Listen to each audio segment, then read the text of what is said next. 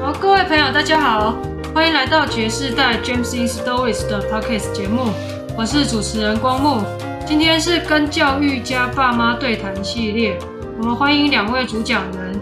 嗨，我是林老师，教书教了四十一年的林老师。各位好，我是吴老师，我教书教了三十六年。这一集呢，有一点好奇啊，老一辈的人他们怎么理财？很多的那个金融制度啊，都跟现在来讲差别很大嘛。不知道这个钱是怎么把它攒下来？我对钱的印象就发现，外婆她常常跟会，在学校里面同事之间会起个会，哪个是会头？那外婆她一直在跟会之中，有会的话，那收一笔会，她就可以去存钱存起来。我的印象是她靠这个标会还有跟会来存钱的。嗯，这个跟会的概念是什么样子？一般是假设说我缺钱，假如说我缺二十万，那我就可能是找一个人一万，然后就找二十个人来当做我的会缴。那会缴他第一会的时候就统统把一万块交给我，那我要的二十万就进了，就可以运用了。在这个之间，我就是第一会我收不扣利息。然后第二会开始，我就每个月要交一万，每个月都要交一万。然后会叫他们去比，假如说这个人一开价开两千，那每一户通通交八千块，会酬要交一万块，就是大家赚那个收到的会钱里面有那个利息，钱可以变得比较大一点，利息比银行比金融机关要好非常多，所以呢，这个会大家通通很喜欢。也因为有这样子的会，所以曾经有那个民间的团体就成立了，叫做和会公司，全部在办办家类似民间和会的，但是是有一个财团在办的，叫做中区和会公司、北区和会公司，现在的中区银行、北区银行、南区银行，那个就是以前的和会公司。哦，所以外婆她说是。早一点把那个会标起来，有一些是跟到最后，嗯、再把那个会标起来。他想要当会尾，还有就是收尾，收尾啊。有时候好像风险会比较大，中间有一个人要逃走了。不是，如果有人闹跑了，那个会首要挑啊。他会他会吃亏啊。那不会。假如说二十个人，其中一个人跑了，那他这个钱，他每个月的会钱要有会头出啊。会头必须担这个风险，因为他要要的钱等于要了没有利息的。他要赚这个利息，所以他就比较担这个风险，获利越高，风险就越大。所以有时候民间会被倒会的原因就在这里。外婆跟会的钱是哪里来啊？听我说，这个会他已经得到标会二十万了，就要把这二十万再继续跟啊。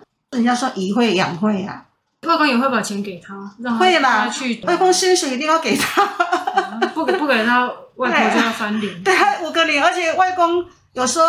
他自己要什么钱，外婆再跟外婆拿，他是他是这个样子的，嗯，这方面是他们还蛮配合的，嗯，只是外公有时候会会安康。嘛，对呀、啊，外婆再继续吵，安康就是私房钱，哎，对呀、啊，家安慰大概就没有交给外婆，应该是吧？哎，妈，你说他们吵架的时候会互相用日文，他们彼此间叫日日本名字，外公叫外婆叫，他本人叫苏瑞兰，日文名字叫苏瑞子。我有看过外婆她的成绩簿，第一名的成绩簿，嗯、然后她的上面有写名字嘛？她还留给你看，她有给我看的。她虽然是那个国民政府的第一届毕业生，可是她有日本的前面几年是还是日据时代嘛，她就有。她外公就叫他叫民族口，日本人的女生都是口一个字就口哈。啊啊！外婆叫外公什么？不嘎，木想叫不嘎。啊，你记得他们吵架的时候都会讲什么？口都买。在孩子面前不要给我。子も子もない，孩子是子もない是不要。哦。他他们两个常常用这句话，怕我们听到他们在吵什么内容。跟会就是他可以储蓄储蓄的一个条件之一嘛。他应该算是一个有有计划一个女性嘛，一个持家家要持，也是那暖性暖性嘛哈。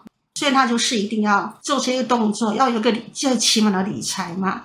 有了钱以后。 他就叫我去存钱，他说：“慧慧，你帮我去存钱，存在农会。”我就从安顺国小骑脚踏车到中州了，那不多了。那个这存的钱都是以十为单位的，几十块啊。应该也不是几十块，我觉得应该应该还是有一点点分量。但是外婆都交给我，我就骑脚踏车中州了，还有我觉得农会这样子。跟会的这个做法啊，阿公跟阿嬷也是这样子在理财的吗？哦，阿公阿妈大概就是靠汇钱起家的，嗯、阿嬷大概可动用的资金大概不到两万，那他帮叔叔啊，叔公啊，把把那个地磅跟那个买的地的那个再把它接下来了，两万块钱的一万块就给叔公了，阿嬷可以用在自己身上，但剩下那一万块，所以阿嬷就先跟人家借，在到处说酒回啊，酒回啊，酒回啊。阿嬷的面子很宽啊！阿嬷是当会头。对对对，阿嬷可能看的都是两年到三年内需要的资金呢。所以阿嬷当会头的会应该很多。我应该外婆应该没有当过会头，其实这当会玩啊，那能够也当去对回啊。其实跟会也是一种储蓄啊，你把你的收入本身就是很大的储蓄。那就储蓄啊，诶，他就把那书房弄到那边去，然后每天就为了缴会钱，他会无形中他会节省一下嘛，哈，然后就会累积一笔财呀。但是他曾经被倒过两次会吧，跟会不是只有跟同事，他还有跟外面的一些朋友被倒会的部分，应该是他的某个朋友的部分跟他倒，那倒会对那人是很心痛的，因为他被倒过会，而且对我的阿公阿妈跟叔叔那边，他觉得他们对钱不清不楚，所以他就这两件事情，他就跟我讲说，会会呀，你记得金钱一定要清楚，清清楚楚。你一定要记得妈妈这句话，金钱一定要清清楚楚，不要去借钱不还，不应该的方法，你千万不要用。阿嬷如果是都当会头的话，那就没有被倒会的。会缴也会呀。哦哦，有会缴不缴？有人标了会，会就落跑了。会缴落跑掉，那 不然就要处理。对对，就必须要处理呀。对对。哦。阿嬷的会分两种诶，一种是金钱会，一种是谷子会。什么谷子？稻稻米呀。切花回，切花回，切花是什么？我还不知道。啊那切花回就是哦，假如说是以两百斤或者是以四百斤为这次的这次会的那个它的那个金额，如果今天开会就以今天牌价当做就这个股子的应该交的会钱是多少？假如说农会公告出来了，今天的股子一斤三块钱，那如果是四百斤，那一个人就要交一千两百块。如果公告的价钱是两块半，那你这个就四百斤，那你就要交交一千块，就就用用这种方式下去做的。也就是说，用谷子为计价单位，叫做切花会，叫做谷子会。哦，这个这种会应该是特定的地区的或职业的。对对对，那个就是乡下嘛，都有做农的。嗯、那另外一个，这个金额比较大。这这反而比较多。对，这这种金额很大。嗯。啊，有时候那是不知道是五百斤还是以一千斤为单位的。就是他收一次开一次会，所以他一年就开两次。嗯，啊，再来就是现金会，就是这个月多少钱？两千块一一会，你来参加就两千块。少会要给交给会头的两千，就每个人都交两千。然后开在这周开始就开始每个人标了，会缴每个人标。如果说我写的是两百，那么各各会缴就同时赚两百块利息，只要交一千八。这个已经交一千八，他等于是赚了两百块钱了。越往后面的人给付出去的利息，就是没有收到你标的金额的钱，所以越到后面收到的现金总额的人就越多。但是有风险，是越到后面的时候被倒的风险也比较高。跟会还可以卷款而逃的，他都忘记说人家跟会存的钱多辛苦。在我妈妈那时候，也是很多国小的时候，老师都跟人家捡，还是有啊，还是在继续倒，而且是老师很多很多件呢。有的台南市的某一个老师跟人家倒会就卷款了，几千万，倒会都几千万几，都是几千万。做这种老师的，这种昧昧着良心的事情也可以，他可以做得出来。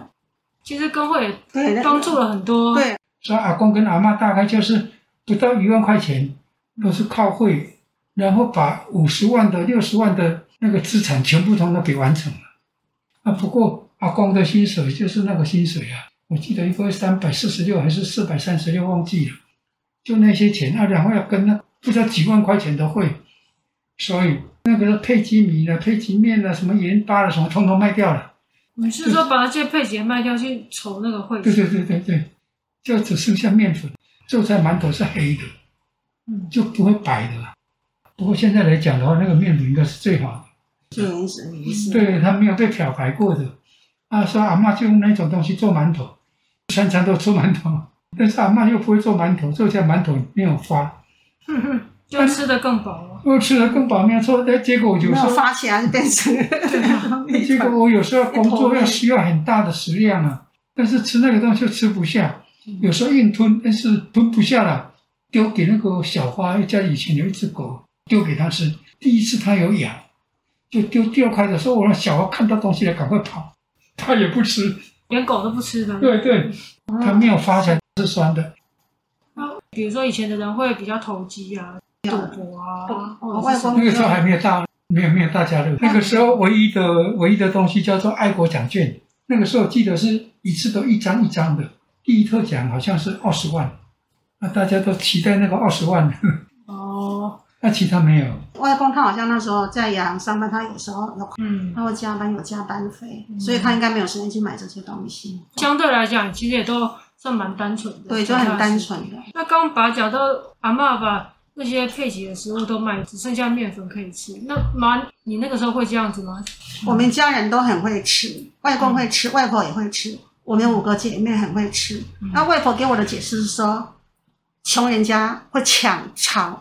就好像鸭子，他们没得吃，就看到食物就赶走了，就会抢食物啦。嗯，如果说你有钱，钱太多，然后吃得好嘛，你看到食物不会说特别的，哦，我们就没得挑啊。外婆很喜欢看我们吃饭的时候，女儿都很会吃，老公也很会吃，他也很会吃。我们一家人三天吃完之后抢食在吃，津津有味。对，吃的津津有味，就是我们家吃饭就津津有味。他就利用下班的时候，或是人家市场。过了中午以后的菜，他才去买。然后买的话就买很多回去，因为家里面七个人来讲，其实是食指浩饭。早餐吃过了，好像几个小时以后就中餐了。中餐不吃过就晚几个小时以后晚餐了。一天吃三餐呢，七个人要吃诶。就外婆她很会买，台湾说这个八名的，就是人家讲这是少会队。过了中啊，对少会队，就是他还剩多少人，全部都拿。哎，他是那他会便宜一点。白菜哦，那白菜哦，剩下五百啊，中天啦，剩哪些？阿嬷也是买这种菜是？阿嬷好像也是哦。等到环境改善了，阿嬷就不买黄昏市场的菜了。对，就是因为一个家庭主妇，她要持家嘛，啊，总是也要存钱干嘛的，但是吃也不能少嘛，她怎么去做这种少会对？她就买很多这样子，然后回去就煮，我们三天都吃得很开心。我三天每天都吃得很饱。你说她会煮什么东西让你印象很深？哦，他那时候曾经买过那个猪肺，那我看他用那个小家庭用的炉子还有锅子，肺应该是一对嘛哈，他要把那个肺把它煮开，是有胀大，因为煮开永远会胀大一下，然后里面有有那个白色的那个泡沫会跑出来，把它清干净，清出来，清出来，吐出来以后，他就一直在加水过去，然后让它弄得非常的干净，然后就捞出来，等它冷却以后，就把它会切成薄片去炒凤梨。好，凤梨很好吃，很好吃。然后猪肺炒凤梨呢，外婆常常做这一道菜。后来好多年后，民国七八十年的时候，木栅市场有一个有一家面摊子，面摊子，黄木君老师曾经去那边吃过。他说他喜欢吃猪肺，而且他的方式就是跟外婆当年的方式一样。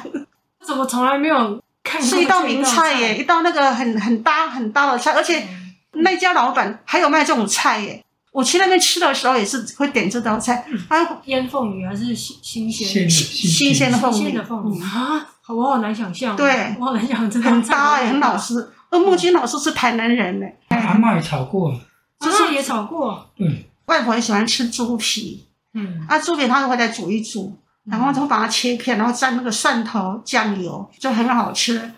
我最常吃的是猪肺猪皮，还有呢，外婆她后来又比较生病，身体不好，她会叫我说：“我有点今天帮我去买十块钱的猪肝。”所以，我有一阵子是特地帮我外婆去买猪肝。猪肝比较补血嘛，外婆身体不好就可以补血。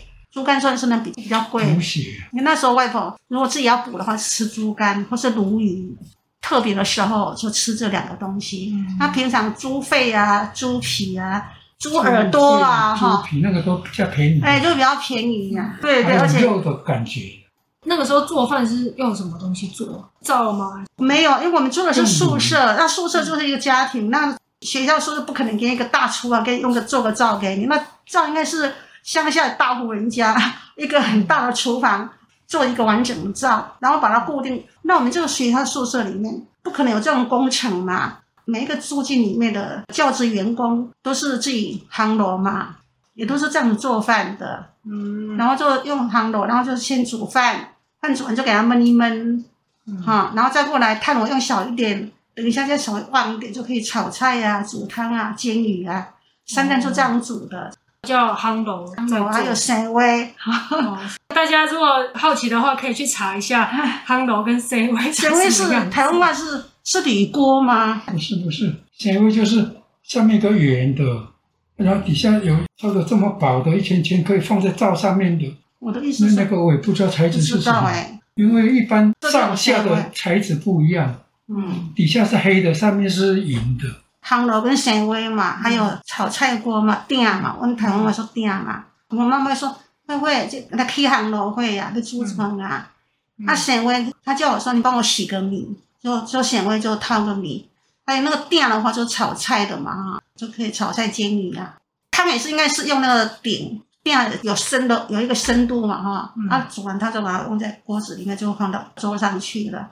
汤炉嘛，炉子，嗯、啊，上面放炭火啊，对，上面放，啊，上面再往下放，底下底下有那个网子，灰会往下掉，哦、啊，底下有个空可以清清灰出来。那、啊、那把你也是用这个吗？你用这个灶，他们是灶。那你那你是大户人家？应该是，因为他们有农田，而且有。不是，那集集的时候本来就用灶了，就左边是大灶，右边是小灶，嗯嗯、因为人口多啊，你用那个小航楼那个不够吃啊。那个时候阿妈一个人要要管那个几个人，还能要灶，大伯已经出去了，三叔、四叔、五叔、六叔、小叔，啊，还有两个姑姑，就九个人啊，还有爸爸，还有我们几个孩子，一二十口人，你用那那个夯炉根本不够煮啊。不可能。有时候甚至于炒菜啊，或者煮饭，煮饭用纤维。假如说那天人够多，那就纤维不够吃了，用大锅下去用焖的。饭了一起来以后，用那个归根啊，一种布啊，帮阿妈帮忙拉，饭要能够翻边。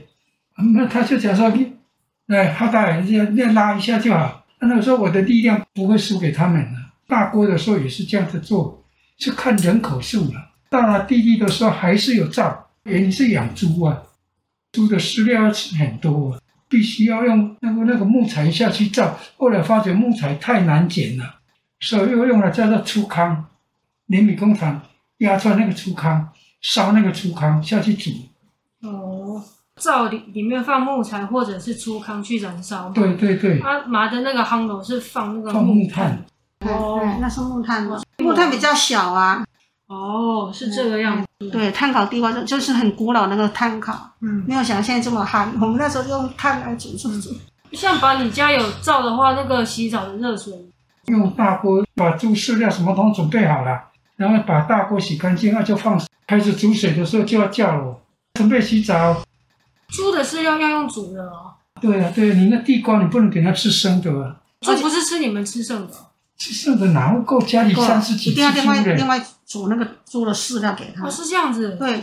所以就一点点呢在我们家里面根本就没有。另外买，所以像我那个茅草屋里面，我们不可能养猪，因为猪要有钱可以去喂猪啊。做田做的很做的很苦呢。种地瓜，呢地瓜叶要拿回家去，地瓜要挖起来，挖起来洗干净，回去的时候还要那个擦枪，擦枪那个全部统统搓好，那个不是只有抽一点点的，一抽都是好箩筐好几个箩筐，啊，然后那个都倒进去锅里面，一天大概煮四大锅，给猪哦，给猪吃啊，一级平民没有没有这个财力去，但是也没有地，也没有地呀，哦，不一样的那个生态啊，对啊，那那个衣服嘞。衣服来讲哈，因为我前阵子有说，我的妈妈跟我说，她在绣楼上面走来走去。其实她有学一项很重要的一个才艺，就是女工。嗯，工六说是红，古代女生妇女的才德之一，要会女工。我我的妈妈她就是不能下田，她就专心学裁缝。所以她嫁人以后呢，她你说的那个绣楼就是刺绣的绣哦。